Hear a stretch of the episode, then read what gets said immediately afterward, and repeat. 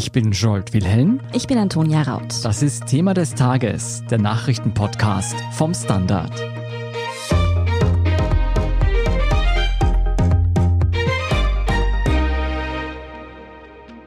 Evergrande, einer von Chinas größten Immobilienkonzernen, droht pleite zu gehen. Und das beunruhigt nicht nur Millionen Chinesinnen und Chinesen, deren Existenz bedroht ist, sondern auch die Weltwirtschaft. Denn die Befürchtung ist, dass der Fall Evergrande eine fatale Kettenreaktion auf den Finanzmärkten auslösen könnte. Wie schlimm dieser Fall tatsächlich für Millionen Menschen in China noch werden könnte und ob das womöglich der Beginn einer neuen weltweiten Finanzkrise ist, erklärt uns Korrespondent Philipp Mattheis. Philipp, was ist Evergrande und wieso spricht die Welt über einen chinesischen Immobilienkonzern?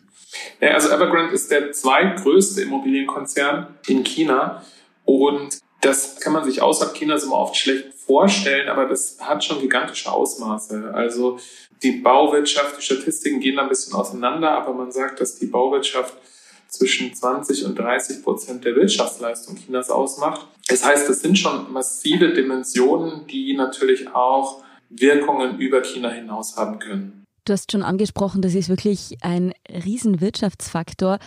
Aber damit wir uns das noch etwas besser vorstellen können, wie sieht so der chinesische Immobilienmarkt aus? Was bedeutet dieser, auch abgesehen von den reinen Zahlen, für die Wirtschaft dort? Ich würde mal sagen, man muss sich das besser als eine Art Kontinent vorstellen. Also die Immobilienmärkte in China unterscheiden sich stark. Zum Beispiel hat man einen massiv boomenden Markt an der chinesischen Ostküste, also in den großen Metropolen wie Shanghai, Shenzhen, Peking.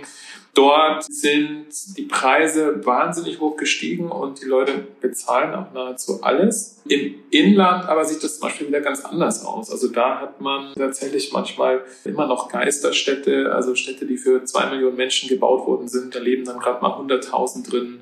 Gigantische Infrastrukturprojekte, die nicht wirklich irgendeinen Nutzen haben. Das muss man ein bisschen differenzierter betrachten. Insgesamt aber kann man eben schon sagen, dass so ein Megatrend Chinas war die Urbanisierung. Also 1980 haben, ich glaube, 15 Prozent der Chinesen in Städte gelebt. Jetzt sind wir ungefähr bei 60 Prozent. Das heißt, man hat einen unglaublichen großen Zuzug von Menschen vom Land in die Städte und dementsprechend viel hat man gebaut. Wie wichtig ist denn eine Immobilie für den chinesischen Haushalt? Ist das so wie bei uns eine Pensionsvorsorge, ist das ein wichtiger Bestandteil für die Zukunftsabsicherung?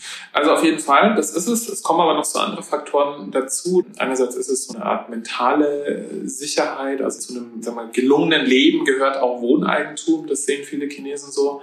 Und zum anderen, so ein anderer Faktor ist, dass die Anlagemöglichkeiten für Erspartes in China, also für Chinesen relativ gering sind. Man kann nur sehr schwer Geld ins Ausland bringen. Der Aktienmarkt ist unterentwickelt und auch so hat einen schlechten Ruf. Das heißt, für viele Chinesen ist so die Immobilie so die Anlage Nummer eins.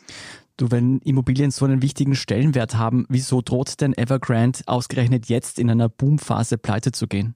Ein Problem, das, so sagen wir, seit 2008 spätestens immer virulenter wurde, ist die Verschuldung von diesen Immobilienkonzernen. Das trifft nicht nur Evergrande, aber Evergrande hat zum Beispiel schon sehr viele Aktivitäten unternommen, die mit dem Kerngeschäft gar nichts mehr zu tun hatten. Das heißt, es gibt diesen Fußballverein Guangzhou Evergrande. Man hat wahnsinnig viele andere Sachen investiert und die Schulden sind immer mehr geworden und es gibt auch schon länger eigentlich Gerüchte, dass Evergrande eigentlich nicht genug Geld hat, den Verbindlichkeiten nachzukommen. Bisher hat man da aber immer so ein Auge zugedrückt, bis dann Peking vor ein paar Monaten die Schuldengrenze für solche Unternehmen angehoben hat. Also äh, sprich, die Unternehmen dürfen sich nicht mehr so stark verschulden und dann sind so die Probleme eigentlich erst losgegangen. Mm. Evergrande hat ja, wie nun bekannt wurde, eben über 300 Milliarden US-Dollar Schulden angehäuft. Wie viele Menschen wären denn aber nun von der Pleite dieses Riesenkonzerns betroffen? Würden also zum Beispiel ihre Jobs oder eben auch Wohnungen, die sie vielleicht schon anbezahlt oder erworben haben, aber die noch nicht gebaut sind, verlieren? Ja, also das ist so ein bisschen schwer zu sagen. Man geht davon aus, dass Evergreen ungefähr 200.000 Mitarbeiter hat. Die Frage ist, wie viel jetzt Chinesen auf ihren Wohnungen sitzen bleiben. Das berührt nochmal ein anderes Thema. Man muss dazu wissen, dass so die KP da eigentlich zwei widerstrebende Ziele verfolgt. Das heißt, dass einerseits hat man eben Interesse daran, dass sich diese Immobilienkonzerne nicht mehr so verschulden. Man will wahrscheinlich jetzt auch mal ein Zeichen setzen, indem man Evergrande pleite gehen lässt. Das ist dann auch so ein Warnschuss für alle anderen Unternehmen in dem Sektor. Auf der anderen Seite sind soziale Unruhen und wütende, verprellte Anleger der kommunistischen Führung in Peking ein absolutes Gräuel. Also deswegen ist die Wahrscheinlichkeit schon sehr hoch, dass die Regierung dann eingreift und insbesondere jetzt Privatanlegern da unter die Arme greifen wird. Du hast die Proteste schon angesprochen. Uns erreichen ja täglich Nachrichtenbilder, die zeigen, wie tausende Menschen verärgert vor diesen Filialen oder vor diesen Konzernen stehen und protestieren und um ihre Anlage beunruhigt sind. Drohen da hunderttausende Menschen, vielleicht sogar Millionen Menschen, ihre Existenz zu verlieren, wenn Evergrande eingehen sollte? Nee, also man glaube ich, muss auch immer im Hinterkopf behalten, in China wird nicht demonstriert, wenn die Regierung das nicht will. Mhm. Es gibt keine unkontrollierten Proteste in China. Das heißt, es würde nicht passieren, wenn Peking das nicht will. Ja? Und auch das, glaube ich, ist eher in einem Kontext zu sehen, man will jetzt da ein Zeichen setzen, man will vor allem Konkurrenzunternehmen ein bisschen Angst machen und denen auch zeigen, dass man sie ernst meint mit der Schuldenobergrenze. Du hast schon angesprochen, dass es durchaus denkbar ist, dass Peking, also die Regierung, da den Kleinanlegern und den direkt Betroffenen vielleicht unter die Arme greift. Aber das ist ja nicht die einzige Sorge. Man befürchtet ja auch eine Kettenreaktion. Ist es denkbar, dass diese Pleite eine solche auslösen könnte? Also jetzt war äh, immer wieder Presseberichten von Chinas Lehman-Pleite, die Rede Chinas Lehman-Moment. Also das war ja die amerikanische Bank, die 2008 die globale Finanzkrise ausgelöst hat. Ich meine, das ist es ziemlich sicher nicht, aus folgenden Gründen. Erstmal hat Evergrande zwar viel Schulden mit 300 Milliarden, bei Lehman war es aber doppelt so, es waren 600 Milliarden und die Kaufkraft des Dollars war damals noch höher, also das wäre so ein 2021 Maßstäbe nochmal mehr. Zum Zweiten ist das chinesische Finanzsystem relativ isoliert. Das heißt, es gibt so wenig Knock-on-Effekte, die sagen wir jetzt, Finanzinstitutionen oder Anleger außerhalb Chinas treffen. Also es gibt bestimmt ein paar auch ausländische Anleger von Evergrande und die dürften ziemlich sicher leer ausgehen. Aber da hält sich dann der Schaden doch eher gering. Zweierlei, was man merken wird. Also zum einen wird es wahrscheinlich jetzt so einen Dip in der chinesischen Baubranche geben und das wird sich auf die Rohstoffpreise auswirken und andere Sachen. Also da kann man schon vermuten, dass das Auswirkungen auf die Finanzmärkte hat, aber auch da ist es eigentlich nicht der Riesencrash, sondern es wird wahrscheinlich ein kalkulierter Nachfragerückgang äh, stattfinden. Und der dritte Punkt ist, warum es jetzt gerade sehr viel Aufregung gibt, ist, glaube ich, einfach auch, dass die insgesamt die Märkte einfach im Westen gerade sehr, sehr hoch bewertet sind. Ja? Also seit März 2020 kennen jetzt so alle Aktienmärkte und Rohstoffmärkte nur eine Richtung. Und das macht sie natürlich auch sehr korrektur- und crashanfällig. Ja. Aber so wie es bisher aussieht, ist es unwahrscheinlich, dass Evergrande jetzt wirklich eine globale Finanz- oder Wirtschaftskrise auslösen kann. Lass uns gleich noch mehr darüber sprechen. Wir machen an dieser Stelle eine kurze Werbeunterbrechung und schauen uns dann an, wie mit der Pleite von Evergrande verfahren werden könnte. Guten Tag, mein Name ist Oskar Bonner. Ich habe den Standard gegründet, weil es damals keine Zeitung gab, die mit den Menschen auf Augenhöhe kommuniziert hat. Guten Tag, mein Name ist Michael Grill und ich lese den Standard, weil genau das wichtig ist. Fundierte Berichterstattung, die erklärt und nicht belehrt. Der Standard, der Haltung gewidmet. Blicken wir aber trotzdem noch einmal zurück, um den ganzen Fall Evergrande noch etwas besser nachvollziehen zu können.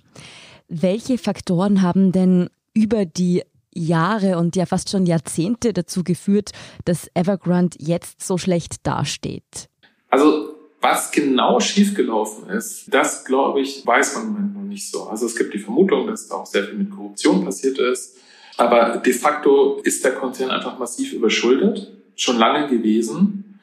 Und das geht schon so in Richtung Ponzi, weil Evergrande anscheinend dringend immer neue Schulden gebraucht hat, um die alten bedienen zu können. Also es, musste quasi ständig neues Geld kommen. Ein Pyramidenspiel sozusagen. Es hatte Symptome davon, es hatte Anzeichen. Ja. Und als dann eben Peking vor einigen Monaten gesagt hat, ab jetzt gibt es eine Schuldenobergrenze für diese Konzerne, ist ihm plötzlich ein Weg versperrt geworden, mit neuem Geld alte Schulden zu bedienen. Und dann gab es den ersten Zahlungsausfall im Juli und das hat dann zum Vertrauensverlust geführt und das hat dann eigentlich so ganz klassisch eine Kaskade ausgelöst. Du, du hast es vor der Werbung schon einmal erklärt oder zumindest angeschnitten, aber was unterscheidet denn die aktuelle Immobilienblase in China von der Immobilienblase damals in den USA 2007, 2008? Das ist eine schwierige Frage, weil natürlich, also eine Blase ist immer relativ. Ne? Also natürlich sind die Preise in den Städten an der chinesischen Ostküste sehr, sehr hoch. Also als Beispiel, derzeit braucht man, ich glaube, das 60, 70-fache von dem Jahreseinkommen, um eine Wohnung zu bezahlen. Und jetzt gibt es noch diese chinesische Absurdität, dass man eigentlich in China gar kein Wohneigentum wirklich besitzen darf. Man kann es nur 70 mhm. Jahre von der Regierung quasi ausleihen. Das heißt, man muss kein Finanzgenie sein, um auszurechnen, dass das eigentlich nicht geht. Also man spekuliert da eigentlich auf einen massiven Wertanstieg. Das heißt, es gibt ganz sicherlich so blasenähnliche Übertreibungen in manchen Bereichen in China. Ja. Auf der anderen Seite muss man auch sagen, also die Nachfrage ist einfach da. Es gibt immer noch wahnsinnig viele Leute, die gerade in diesen boomenden Metropolen an der Ostküste leben wollen. Und äh, insofern ist es schwierig, da jetzt wirklich von der Blase zu sprechen. Es gibt auch keine Toxic Assets, wie es bei Lehman gab. Ja, bei Lehman gab es ja damals bei der amerikanischen Immobilienblase gab es ja Schuldverschreibungen, die mehrfach gebündelt waren und wo dann am Ende niemand mehr wusste, was eigentlich drin ist. Also das ist in China so nicht der Fall. Evergrande sitzt nicht auf Toxic Assets, wo sich dann noch irgendwelche Überraschungen ergeben werden. Aber es gibt schon den Faktor, dass einfach sehr viele Unternehmen in China sehr stark beschuldet sind. Also die Unternehmensschulden gehören zu den höchsten der Welt in China. Und das Problem ist auch, dass es so eine Art Black Box ist. Niemand weiß genau, wo die Leute sich Geld geliehen haben. Also da könnten schon noch Überraschungen kommen. Aber das muss man auch wieder sagen, das amerikanische Finanzsystem ist eins der vernetztesten auf der Welt. Das heißt, eine Krise dort betrifft immer sofort die Welt. Bei China ist es ein bisschen anders gelagert. Das chinesische Finanzsystem ist recht isoliert vom Rest der Welt. Das heißt, natürlich würde eine Krise auch die Weltwirtschaft treffen, aber es hätte nicht so einen, einen starken Dominoeffekt, wie Lehman das 2008 hätte. Man würde das eben daran merken, dass die Nachfrage nach bestimmten Rohstoffen wie Stahl und Kupfer und solchen Dingen ein bisschen zurückgehen würde und dort wahrscheinlich die Preise fallen werden. Wieso will denn die chinesische Regierung ausgerechnet jetzt gegen diese massive Überschuldung vieler Unternehmen vorgehen? Ich meine, das ist ja auch ein Resultat der extrem schnell wachsenden Wirtschaft in den vergangenen Jahren. Und die war der Regierung ja eigentlich sehr recht, oder? Ja, also das ist bestimmt eine Abwägungssache. Natürlich will man das Wirtschaftswachstum nicht abwürgen. Ich glaube aber, dass es noch eine andere große Tendenz gibt, die man so ungefähr seit dem Jahr beobachten kann vor einem Jahr ungefähr ist ja der Alibaba-Gründer Jack Ma für ein paar Wochen verschwunden und seitdem ist er auch also völlig verstummt. Er hat nichts mehr zu sagen. Und das war eigentlich so der Auftakt einer größeren Kampagne von Xi Jinping, quasi die Wirtschaft noch stärker zu kontrollieren. Und ich glaube, so muss man auch jetzt das Vorgehen gegen Evergrande sehen. Da will also das Regime nochmal seine Macht ausweiten über mehr Wirtschaftszweige.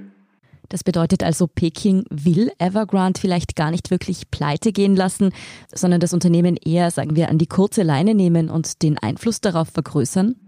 Also Evergrande weiß ich nicht, ob das so überleben wird. Also das würde wahrscheinlich schon abgewickelt werden. Also ich glaube, was der Regierung in Peking vorstellt, ist eine Art geordnete Insolvenz. Ja? Also Evergrande wird wahrscheinlich so nicht mehr existieren, aber man will da jetzt auch keine große Kaskade von Unternehmenspleiten, sondern das geordnet abwickeln und gleichzeitig seinen Einfluss auf diese Konzerne ausdehnen. Also das tut man ja auch über eine gewisse Schuldenobergrenze. Man signalisiert eigentlich, so wie ihr in den vergangenen Jahren gewachsen seid, so geht's nicht weiter. Ihr müsst ab jetzt transparenter werden, ihr müsst letztlich auch Macht abgeben. Ja. Mhm. Du, gibt es denn noch eine Chance, dass sich Evergrande selbst aus diesem Schlamassel holt und seine Anleger rettet? Also das wäre jetzt schon sehr unwahrscheinlich. Ich glaube, ohne Regierungshilfe geht das jetzt gar nicht mehr.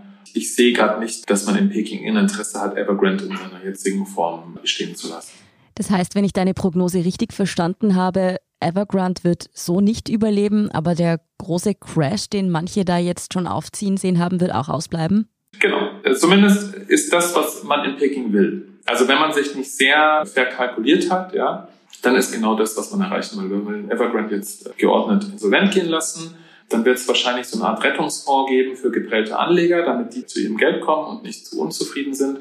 Und dann will man der Immobilienbranche einfach signalisieren, so wie ihr in den vergangenen Jahren gewirtschaftet habt, so wird es nicht weitergehen. klingt auf jeden Fall so, als würden sich da große Umbrüche auch in der chinesischen Wirtschaft abzeichnen. Gut möglich, dass wir uns bald noch einmal über den Fall Evergrande unterhalten werden. Vielen Dank, Philipp Matthijs, für diese Einschätzung. Gerne. Wir sind gleich zurück. Eine kleine Wohnung im Zentrum. Das wär's. Ich will ein richtiges Zuhause für meine Familie. Mein Traum, ein Haus am See. Was auch immer Sie suchen, Sie finden es am besten im Standard. Jetzt Immosuche starten auf Immobilien der Standard.at. Und hier ist, was Sie heute sonst noch wissen müssen. Erstens, ab dem 1. Oktober gilt in Wien die 2G-Regel für die Nachtgastronomie und größere Events.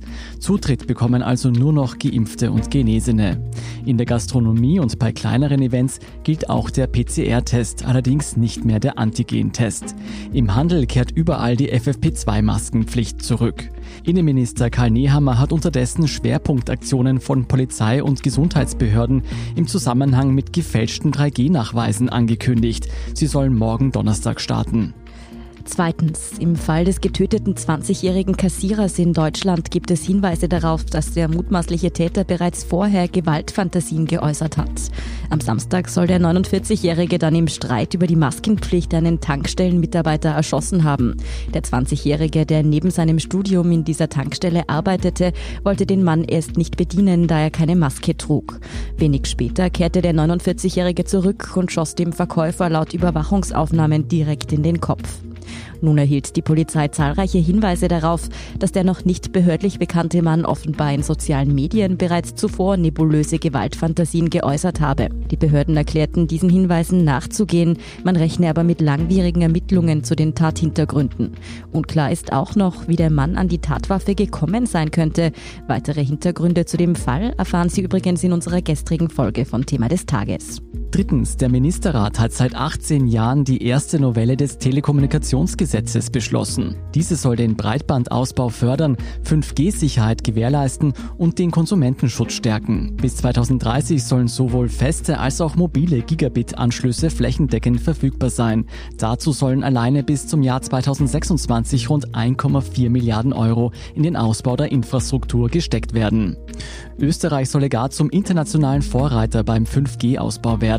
Damit dies möglich wird, soll auch die Zusammenarbeit zwischen den Betreibern vereinfacht werden, etwa im Zuge von gemeinsamen Investitionen im Bereich des Netzausbaus. Viertens, den Weltmeeren geht es immer schlechter. Das geht aus dem fünften Bericht des Meeresumweltüberwachungsdienstes Copernicus hervor. Darin zeigen 150 Wissenschaftler und Wissenschaftlerinnen im Auftrag der EU-Kommission, wie schnell sich die Ozeane durch den Eingriff des Menschen verändern. Der Report nennt die schlimmsten Folgen. Die Erwärmung der Weltmeere und das schmelzende Landeis führen zum Anstieg des Meeresspiegels im Mittelmeerraum um 2,5 Millimeter pro Jahr und weltweit bis zu 3,1 Millimeter. Und fünftens, das neue Parlamentsjahr hat mit einer Konfrontation im Nationalrat zwischen Innenminister Karl Nehammer und FPÖ-Chef Herbert Kickl begonnen. Nehammer gab sich ob der öffentlich ablehnenden Haltung der FPÖ zur Impfung empört und unterstellte der Partei Doppelmoral, dass sich etliche freiheitliche Spitzenfunktionäre haben impfen lassen. Kickls verharmlosende Aussagen zum Coronavirus und dessen Agitation gegen die Impfung bezeichnete Nehammer als letztklassig. Kickl verhalte sich erbärmlich gegenüber Patienten mit Langzeitfolgen und den Hinterbliebenen der zahlreichen Covid-Todesopfer. Nehammers Konsequenz Richtung Kickel, ich entziehe Ihnen hiermit das Du-Wort, das wir gegenseitig gerne gepflegt haben. Mm, in Österreich ein sehr ernstzunehmender Schritt. Ja, die weiteren News zum aktuellen Weltgeschehen und natürlich zu dieser Auseinandersetzung im Parlament finden Sie wie immer auf derstandard.at. Danke fürs Zuhören und auch all jenen, die uns auf Apple Podcasts oder Spotify folgen, uns eine nette Rezension geschrieben oder eine 5-Sterne-Bewertung hinterlassen haben. Und ein ganz besonders großes Dankeschön all jenen, die unsere Arbeit mit einem Standard-Abo oder einem Premium-Abo über Apple Podcasts unterstützen. Das hilft uns wirklich sehr, also auch gerne Freunden und Freundinnen weiterempfehlen. Falls Sie über ein besonders spannendes Thema stolpern oder Ihnen etwas auffällt, das Ihnen vielleicht nicht so gut gefallen hat in unseren Folgen, dann schicken Sie uns gerne eine E-Mail an podcast.derstandard.at. Ich bin Antonia Raut. Ich bin Scholt Wilhelm. Baba und bis zum nächsten Mal.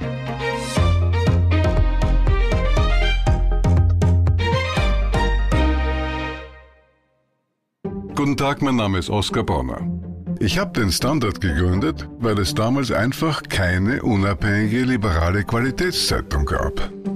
Guten Tag, mein Name ist Anna Haber und ich lese den Standard, weil er genau das noch immer ist. Und das ist heute so wichtig wie damals. Der Standard, der Haltung gewidmet.